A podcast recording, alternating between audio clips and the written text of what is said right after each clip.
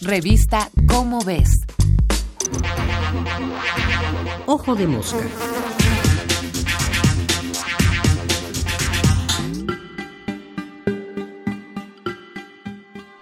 La ciencia como crítica.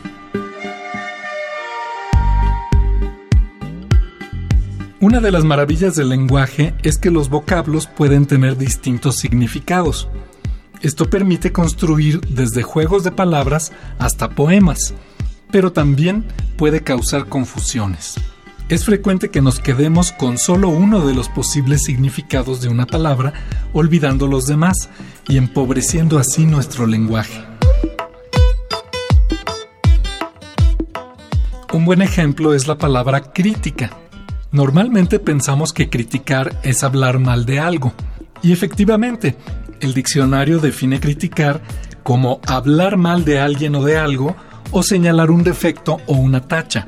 Pero esa es la segunda acepción de la palabra. La primera es analizar pormenorizadamente algo y valorarlo según los criterios propios de la materia de que se trate. En otras palabras, criticar desde este punto de vista es pensar, reflexionar, profundizar. No por nada la crítica, en este sentido de indagación, es la base del pensamiento científico.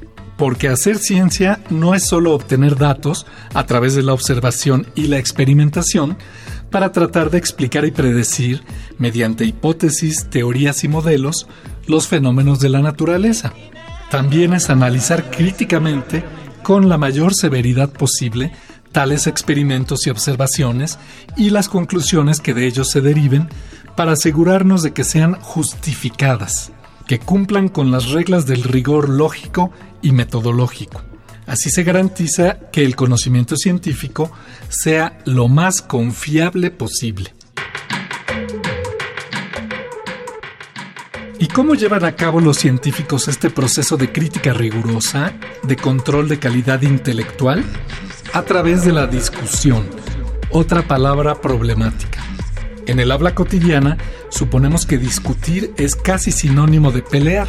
Nuevamente, el diccionario ayuda.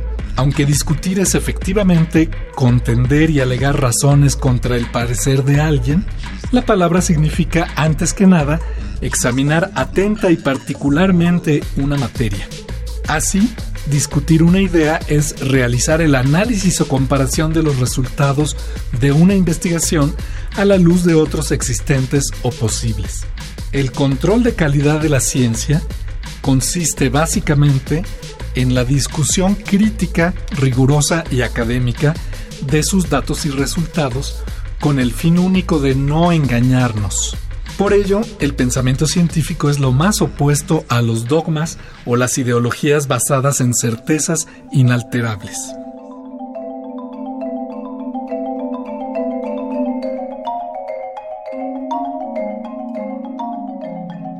El astrónomo Carl Sagan insistía en que además de su papel central en la ciencia, el pensamiento crítico es también parte fundamental de la democracia.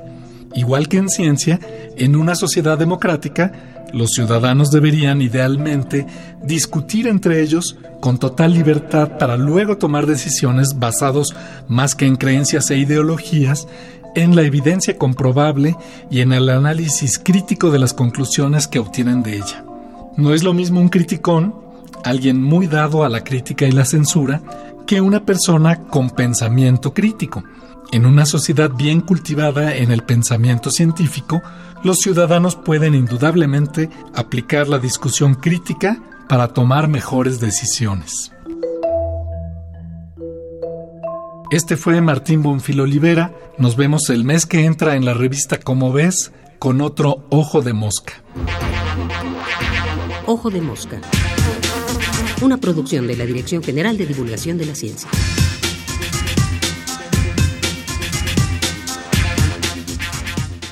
Revista Cómo ves.